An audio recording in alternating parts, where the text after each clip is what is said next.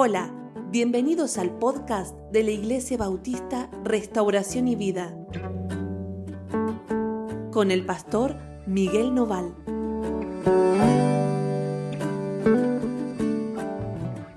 Bueno, hola, ¿cómo están? Dios los bendiga mucho. Estamos juntos de nuevo hoy. Es un día especial.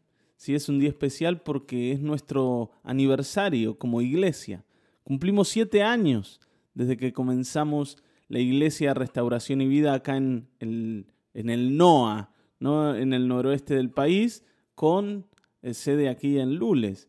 Eh, ¿Por qué digo en el NOA? Bueno, porque ya tenemos eh, a la iglesia en, en, en algunos puntos del noroeste del país, tenemos hermanos en Catamarca, en Santiago del Estero, en Tucumán, la mayoría, y creemos que el Señor nos ha dado gracia para poder eh, influir a personas en el resto del noroeste. Así que eh, nos alegramos mucho por estar con ustedes, nos alegramos mucho por compartir la palabra del Señor con ustedes.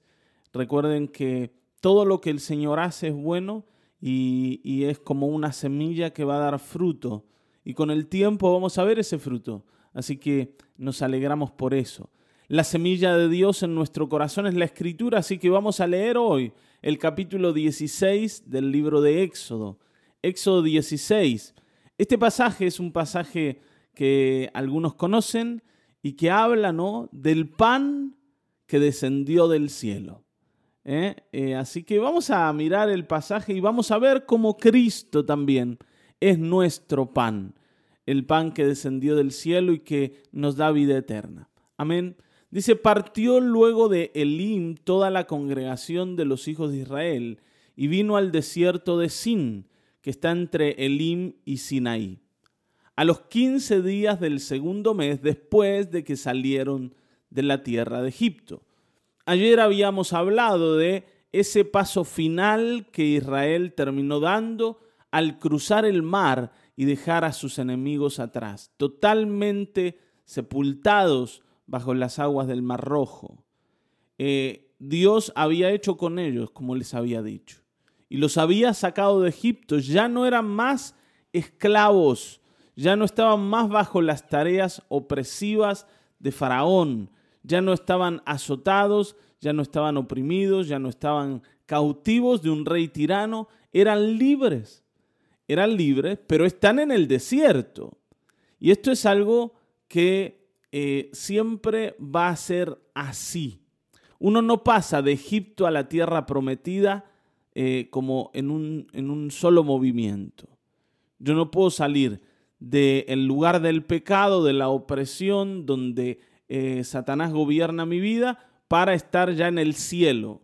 Hay un proceso en el medio y ese proceso lo llamamos desierto. ¿Por qué? Porque tomamos el ejemplo de lo que vivió Israel en este tiempo. Ellos no entraron directamente a la tierra prometida, tuvieron que vivir un tiempo en el desierto. Ahora, ¿cuánto tiempo yo voy a vivir en el desierto? Bueno, eso va a depender de mí. ¿Cuán, grande es ese desierto? ¿Cuán extenso es ese desierto? Va a depender de mí. Pero que desierto vas a tener que vivir, vas a tener que vivir. Y ellos están acá, ¿no es cierto? En medio del desierto. Y toda la congregación de los hijos de Israel murmuró contra Moisés y Aarón en el desierto, y les decían los hijos de Israel, ojalá hubiéramos muerto por mano de Jehová en tierra de Egipto, cuando nos sentábamos a las ollas de carne, cuando comíamos pan hasta saciarnos, pues nos habéis sacado a este desierto para matar de hambre a toda esta multitud. Y acá el pueblo de Israel comienza con su prédica favorita, y lo van a ver durante toda su estadía en el desierto. Su prédica favorita, su canción favorita era esta. Ojalá hubiéramos muerto en Egipto, porque es peor estar acá que estar allá. Es peor estar acá en el desierto que estar en Egipto. En Egipto éramos esclavos, pero comíamos de todo lo que había como dice acá, nos sentábamos a las ollas de carne y comíamos y nos saciábamos. Sí, después había que trabajar como locos, había que esforzarse, había que desgastarse la vida, trabajando para un rey malo, construyendo para los dioses ajenos y no poder construir para nosotros. Servíamos a dioses paganos y estábamos bajo la autoridad de ellos, bajo la autoridad de los brujos, de los hechiceros, pero comíamos bien. Y ahora con Dios nos duele la panza del hambre. Y uno dice, ¿por qué es así? ¿Por qué es así? Bueno, nosotros somos así. Y uno está delante del Señor y ha visto los milagros del Señor, pero a, veces, aún a pesar de los milagros, todavía el hambre sigue estando. Todavía la panza duele y todavía las necesidades no están totalmente cubiertas. Vivir con Dios no significa no tener hambre. Vivir con el Señor no significa tener toda la vida solucionada y lista. No tener problemas, no significa eso. Pero sí significa que vos ya no sos esclavo ni del pecado, ni de Satanás, ni de ninguna otra cosa que vaya a atar tu vida a la esclavitud eterna. Vos sos libre y sos pueblo de Dios. Y ahora tenés que aprender a vivir con Dios, a caminar con Dios, a saber cómo conducirte en el desierto. Pero sos libre y tenés un Dios que te ama, que te busca, que, que es tu Dios, que se reconoce tu Dios y que va a oír tus oraciones.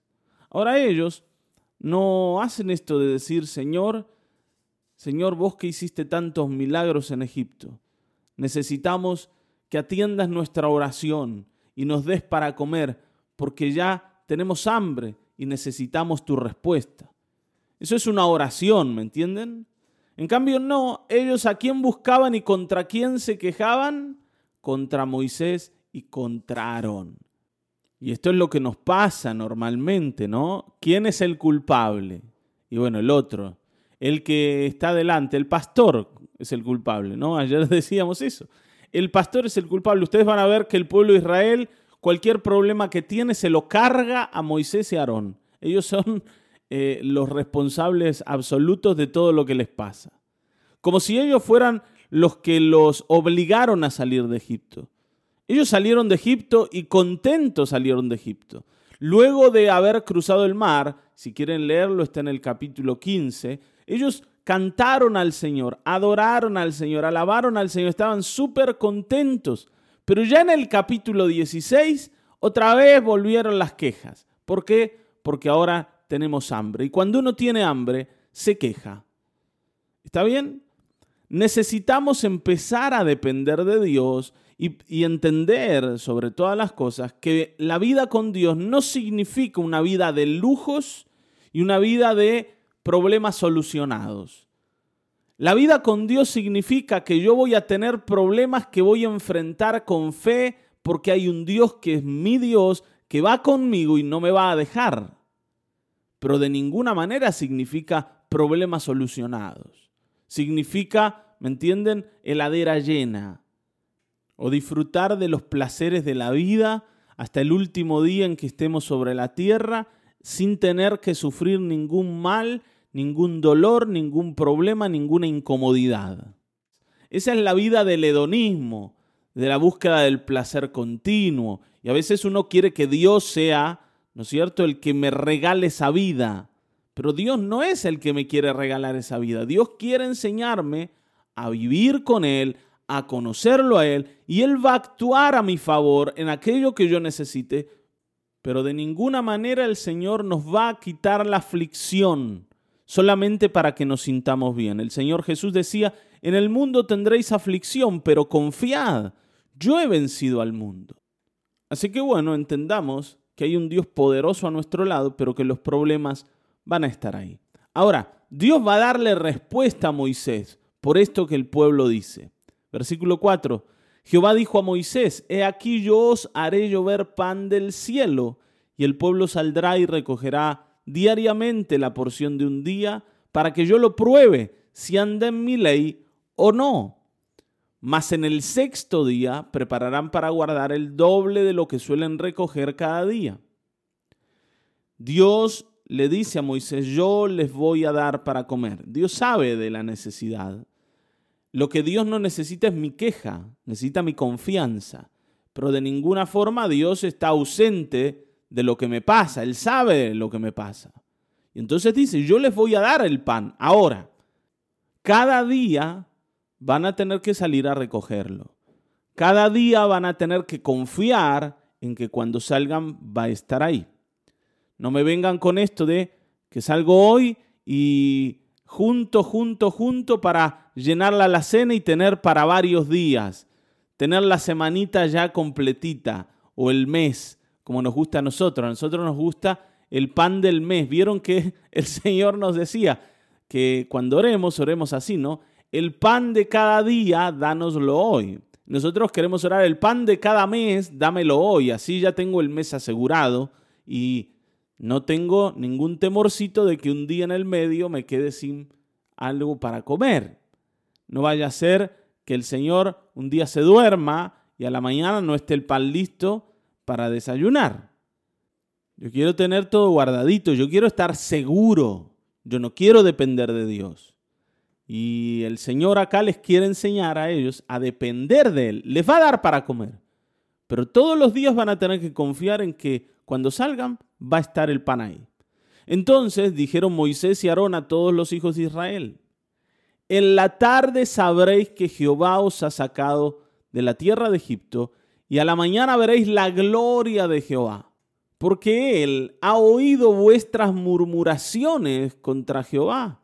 Porque nosotros, ¿qué somos para que vosotros murmuréis contra nosotros? Claro, Moisés le dice, ustedes se enojan conmigo, se enojan con Aarón. ¿Quiénes somos nosotros para que ustedes se enojen con nosotros? Si es Dios el que los ha sacado de Egipto, es Dios el que los ha traído ahí, es Dios el que les va a dar de comer. Si ustedes tienen un problema, lo tienen con Él. Y vuelvo a decirte, mucha gente en la iglesia responsabiliza al pastor de lo que le pasa. Mucha gente en su casa responsabiliza al marido o a la mujer de lo que le pasa. Cuando debiéramos enfrentarnos al Señor y decir, Señor, mi problema es con vos. Mi problema es con vos. La mayor parte de la vida pasamos peleando con otros cuando debiéramos reconocer que nuestro problema es con el Señor. No importa si los otros son buenos o malos, regulares, no importa. Está bien. ¿Qué te hayan hecho? No importa. Tus problemas grandes en la vida siempre, siempre, siempre son con el Señor. Cuando vos confías en Él, esos problemas, esas inseguridades, esos temores se van. No se van los problemas externos. Está bien, ¿no? Te puede faltar en la heladera, pero vos podés estar confiado. Si estás temeroso, no es culpa del presidente que dicta leyes que no te gustan. Está bien, ¿no? No es culpa de los que roban, no es culpa del pastor que cuando te oró el domingo tenía poca unción y entonces la respuesta no vino. Tenés que enfrentarte al Señor. Si estás lleno de temor, bueno, confía en el Señor y si no, vení con Él y arrepentite, humillate y decirle, Señor, yo te necesito porque mi problema es con vos. ¿Te das cuenta, no? Y dijo también Moisés, Jehová os dará en la tarde carne para comer y en la mañana pan hasta saciaros. Porque Jehová ha oído vuestras murmuraciones con que habéis murmurado contra él. Porque nosotros, ¿qué somos? Vuestras murmuraciones no son contra nosotros, sino contra Jehová. Y esa es la verdad. Porque más allá de a quien yo veo como enemigo, cuando Dios me mira, Dios mira que mi enojo es contra Él. Dios ve que mis problemas son con Él. Y yo ando buscando culpables y tratando de cargarle la responsabilidad a alguien para no responsabilizarme yo, cuando debería venir y humillarme ante Dios y decir, Señor, la verdad es que si me he quejado, si he despotricado, si he insultado, si he peleado en la vida, ha sido contra vos contra nadie más. Y esto es muy importante cuando uno se da cuenta de que, de que ha vivido así, ¿no? Así, de esta manera. porque yo entiendo a quién he visto como enemigo. En definitiva, siempre, siempre, siempre he peleado contra Dios, no contra las personas. Y esto, claro, es terrible cuando uno se da cuenta, porque yo entiendo que contra Dios no se puede pelear. Ahora, Dios es misericordioso y ha tenido paciencia y nos ha soportado, pero es tiempo de cambiar. Y dijo Moisés a Aarón, di a toda la congregación de los hijos de Israel, acercaos a la presencia de Jehová, porque él ha oído vuestras murmuraciones. Y hablando Aarón a toda la congregación de los hijos de Israel, miraron hacia el desierto. Y he aquí la gloria de Jehová apareció en la nube. Y Jehová habló a Moisés diciendo, yo he oído las murmuraciones de los hijos de Israel. Háblales diciendo, al caer la tarde comeréis carne y por la mañana os saciaréis de pan, y sabréis que yo soy Jehová vuestro Dios. El Señor aparece en una nube. Ahí, ¿no? Y con voz de trueno, no sé, una voz tremenda. Habla a Moisés y ellos lo están escuchando. ¿Está bien? Y le dice el Señor a Moisés, yo escuché lo que los hijos de Israel dicen. Y ahí me imagino que a todos se les habrá aflojado las piernas por decir, ah, pero el Señor sabía lo que yo decía dentro de mi casa cuando me quejaba del pastor, de la pastora, del que toca la guitarra. Sabía, sabía, el Señor sabía. Claro que sabía, porque en realidad no te estás quejando de la gente, te estás quejando de Él. Porque si hay un pastor, el Señor lo puso, te lo dio. Si hay alguien que dirige, ahí el Señor lo puso. Si tenés una mujer, el Señor te la dio. Si tenés un marido, también te lo dio el Señor. Y ni hablar de los hijos. El vecino que tenés al lado, el Señor lo puso ahí. Entonces, deja de quejarte de la gente porque te estás quejando del Señor. Y esto lo necesitamos entender. ¿Se acuerdan cuando el Señor Jesucristo se presenta ante Pablo, ante Saulo en realidad, en ese momento que iba camino a Damasco, y le dice, Saulo, Saulo, ¿por qué me persigues?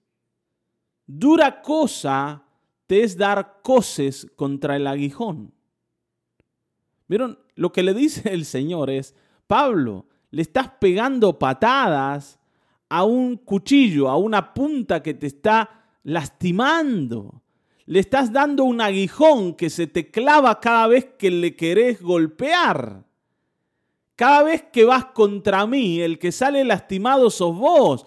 ¿Por qué estás haciendo eso? ¿Por qué estás siguiendo ese camino? Está bien, ¿no? Y él le pregunta, ¿quién eres? Yo soy Jesús, a quien tú persigues. Entonces, así como Pablo, nosotros no estamos persiguiendo personas, estamos persiguiendo al Señor. No nos quejamos contra personas, nos quejamos contra el Señor. Y eso nos hace salir lastimados. Los únicos que salen lastimados en una pelea con Dios somos nosotros. Amén. Bueno, sigamos un poco más. Dice, y venida la tarde subieron codornices que cubrieron el campamento y por la mañana descendió rocío en derredor del campamento, y cuando el rocío cesó de descender, he aquí sobre la faz del desierto una cosa menuda, redonda, menuda como escarcha sobre la tierra. Y viendo los hijos de Israel se dijeron unos a otros, ¿qué es esto? ¿Qué es esto? Porque no sabían qué era. Claro, yo pensaba que iban a caer flautitas, ¿no? Que iban a quedar miñoncitos del cielo. ¿eh? La baguette. Iba a venir el pan ya horneado. Y el Señor le mandó algo, ¿no? Que ellos miraban y decían, ¿qué, qué es esto? ¿Qué es esto? Y entonces Moisés le dijo, este es el pan que Jehová os da para comer, ¿no? El pan que el Señor les da es eso. Júntenlo y cómanlo. Ustedes saben que Jesús decía lo siguiente, decía, Moisés no les dio a ustedes el verdadero pan del cielo. el verdadero pan del cielo, soy yo. Eso es lo que decía Jesús. El pan de Dios para mí es Cristo. Él es el que me, da, me va a dar vida en medio del desierto, en medio de la dificultad. Es el que me va a saciar, es el que me va a llenar, es el que me va a alimentar y me va a hacer crecer. Es Cristo Jesús. Pero así como en esta oportunidad, cuando nos llegamos a Cristo, a veces decimos, ¿qué es esto? ¿Esto es lo que Dios me quiere dar? Cristo, el Evangelio. No, yo quiero que me digan que me va a ir bien. Yo quiero la flautita, vuelvo a decirte. No sé si acá le dicen flauta. Yo quiero la tortilla, ¿eh? la, el, el pan con chicharrón. Yo quiero la torta, el bollo, el cacho. ¿Les gusta así? No es más, más tucumano eso. No, no la flautita es, medio, eh, medio porteño el tema. Pero bueno, yo quiero el pan listo, el que a mí me gusta aparte, ¿no? No me den el que no me gusta que no esté muy salado, que no esté muy cocido, que no esté quemado, que no esté tampoco demasiado blanquito, que esté crujiente. Así nos gusta la vida con Dios. Y cuando llegamos y el que vemos es a Cristo, decimos, ¿qué es esto? ¿Qué es esto? ¿Esto es lo que Dios me quiere dar? Sí, eso es lo que Dios te quiere dar. Tenés que ir y tomarlo porque es lo que Dios te ha dado para que lo comas y cuando lo comas vas a poder vivir. Amén. Hoy entendamos esto, el Señor es nuestro pan del cielo. Esto es lo que Jehová ha mandado, les dice Moisés en el versículo 16. Recoged de él cada uno según lo que pudiere comer, un gomer por cabeza.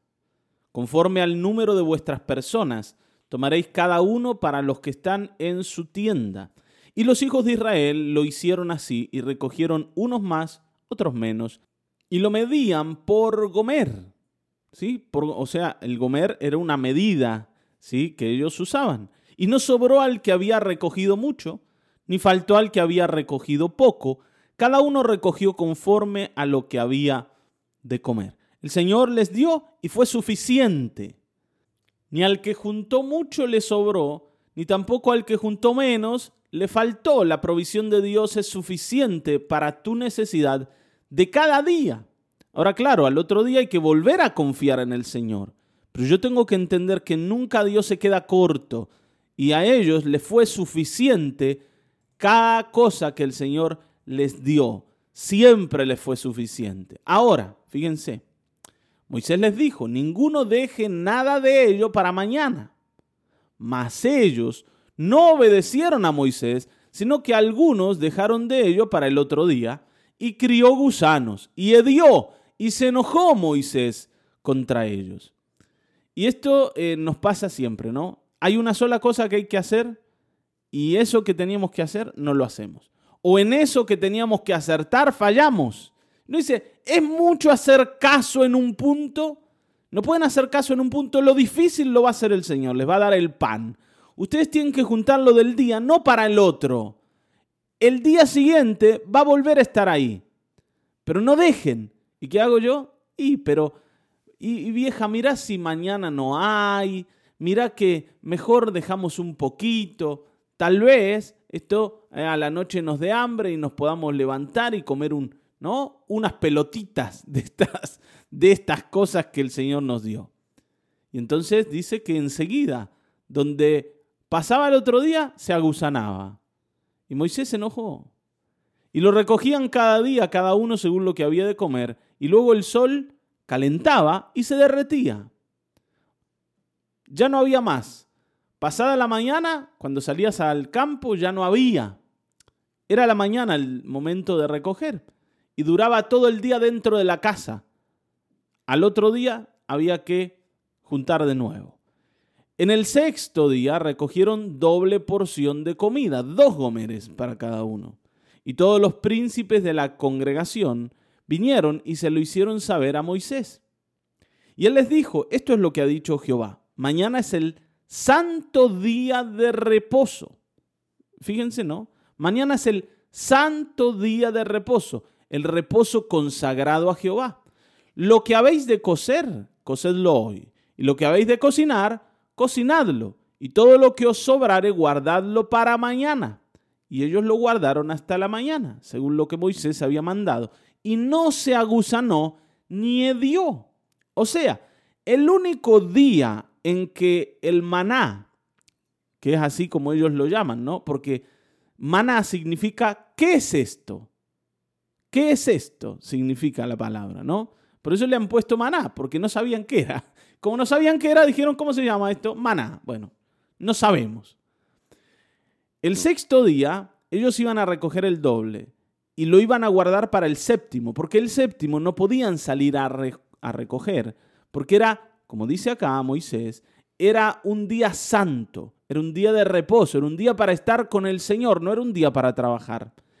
El sexto día ellos iban a recoger el doble y ese sexto día iban a proveer para el día séptimo, para que el día séptimo no tuvieran que hacer nada y el Señor los iba a bendecir e iba a hacer que eso que juntasen no se aguzane como pasaba con el resto de los días. Y esto el Señor lo hace para que ellos confíen en que Él es proveedor de cada uno de los días y es proveedor además del día de reposo, en el que yo debo dedicarme al Señor. Yo sé que esto hoy lo hemos perdido porque, eh, salvo que el trabajo mismo te lo permita, vos usás todos los días porque sentís que si, por ejemplo, no utilizas el domingo para trabajar, y esto en algunos casos ocurre así, si vos no usas el domingo para trabajar, no vas a tener lo suficiente para las necesidades de tu casa. Pero si entendés lo que el Señor les dice a ellos hoy y entendés que el Dios que estaba con ellos es el mismo que está hoy, tenés que aceptar de que es Dios el que provee para ese día de descanso, para ese día en que nosotros nos dedicamos al Señor. No te va a hacer faltar. El séptimo día es un día cuidado por Dios especialmente y debes separarlo para Él. Confía que Él te va a dar y que Él va a hacer que lo que recojas en la semana alcance para proveerte en ese séptimo día y puedas dedicarte al Señor. Esta es una de las condiciones que Dios le pone a Israel para la bendición, no solo en este pasaje, sino más adelante. Ustedes van a ver que una de las dos cosas más importantes que ellos tenían que hacer para que Dios les bendiga era guardar el día de reposo. La otra era eh, darle al Señor lo que le pertenecía, era el diezmo. ¿Está bien? No vamos a hablar de eso hoy, ni cómo Israel lo hacía, ni por qué el Señor se lo pedía a Israel así, como con una ley. Pero sí entender que el día del Señor es un día sumamente importante para dedicarlo al Señor y que nosotros no lo usemos para nosotros mismos. ¿Está bien? Fíjense lo que pasa. Y aconteció, versículo 27, que algunos del pueblo salieron en el séptimo día a recoger y no hallaron. O sea, en el séptimo día no había lo que salieron a buscar. No había, no era un día donde Dios trabajaba. A ver, piensen esto. Cuando yo salgo a trabajar, yo necesito que también el Señor esté trabajando para que sea el Señor el que me dé la provisión que yo voy a buscar. Cuando yo salgo el séptimo día a trabajar y Dios no está allí trabajando, yo no encuentro lo que necesito. Yo no lo recibo de manos del Señor. Si, encuentro algo, esto no es lo que Dios quiere darme. Entonces, entendamos esto el séptimo día Dios descansa y espera que yo descanse también. Él está buscando estar conmigo. Yo sé que algunos tal vez el, domingo, que es nuestro séptimo día, ¿no? algunos los, los, encuentra trabajando en otros lados lejos, porque allá fueron, ¿no? Por su trabajo semanal y el domingo están ahí como, bueno, eh, de alguna forma, como resultado del trabajo que tienen. Pero ese día, ese domingo, vos podés dedicarlo a estar con el Señor y no a trabajar para lo tuyo. No importa dónde estés. Yo me acuerdo, eh, por ejemplo, de un hermano de Sergio que trabajaba en los camiones y muchos domingos él tuvo que estar en otros lugares, ¿sí? esperando al lunes para que le descarguen y haciendo eh, ¿no? como vigilia. Y él allá podía dedicar ese tiempo de domingo también a estar con el Señor. Entonces, hoy revisemos esto y entendamos que yo tengo que trabajar cuando Dios trabaja y tengo que descansar cuando Dios descansa. Y si lo hago al revés, las cosas comienzan a andar mal. ¿Está bien, no? Y entonces, entonces, el Señor se enojó con aquellos que habían salido el séptimo día y Jehová dijo a Moisés, ¿hasta cuándo no queréis guardar mis mandamientos y mis leyes? Mirad que Jehová os dio el día de reposo y por eso en el sexto día os da pan para dos días. Estése pues cada uno en su lugar y nadie salga de él en el séptimo día. Así el pueblo reposó el séptimo día, pero reposó después del reto, después de haber probado a ver si había. Porque tal vez lo que Dios dice y bueno no sea tan así. Tal vez lo que el Señor nos enseña no sea tan estricto. ¿Eh? Probemos, probemos. Y probamos y sale mal. No hagamos esto, confiemos en el Señor. Dice, y la casa de Israel lo llamó maná, porque era como semilla de culantro, blanco y su, su sabor como de hojuelas con miel. ¿no? Era algo extraño, la verdad. No sé cómo es el tema de la semilla de culantro, ¿eh? pero aparentemente tenía un gusto como dulzón. Y dijo Moisés, esto es lo que Jehová os ha mandado, llenad un gomer de él y guardadlo para vuestros descendientes, a fin de que vean el pan que yo os di para comer en el desierto, cuando yo os saqué de la tierra de Egipto. Había un gomer, una parte de ese maná, que ellos debían guardarla para que los, los que venían, los descendientes de ellos, miraran que el Señor en el desierto los había sostenido con ese pan.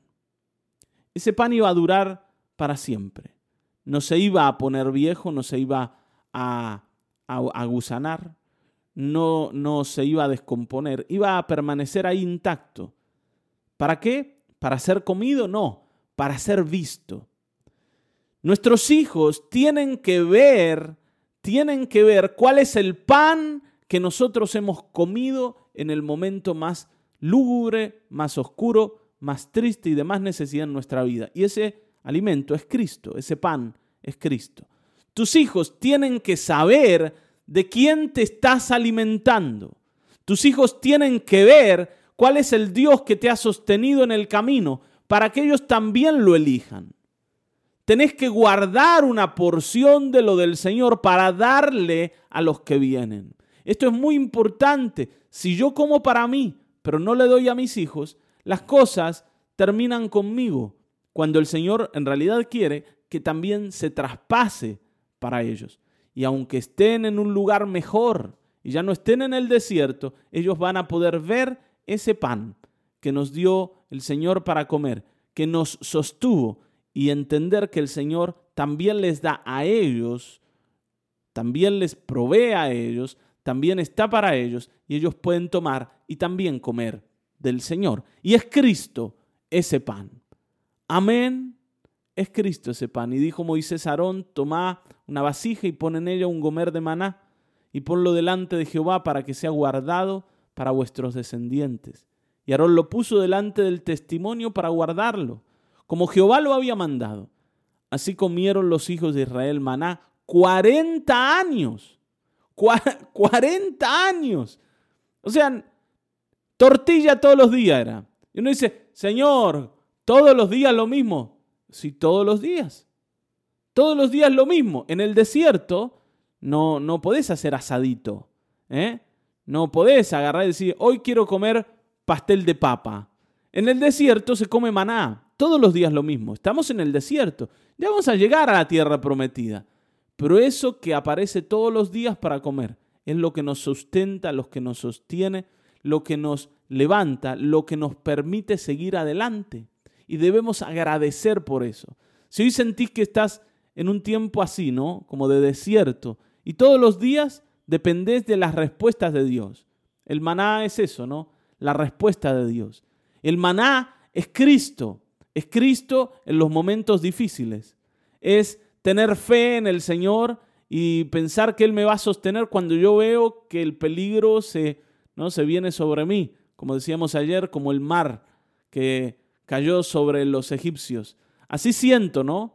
Pero también puedo ver que es el Señor el que me sostiene y lo que creo que me va a dañar no me va a dañar, lo que creo que me va a afectar no me va a afectar, el Señor me va a sostener con su pan todos los días hasta sacarme de allí y llevarme a la abundancia. Confiemos en el Señor, creamos en el Señor, este es nuestro tiempo para eso. Amén.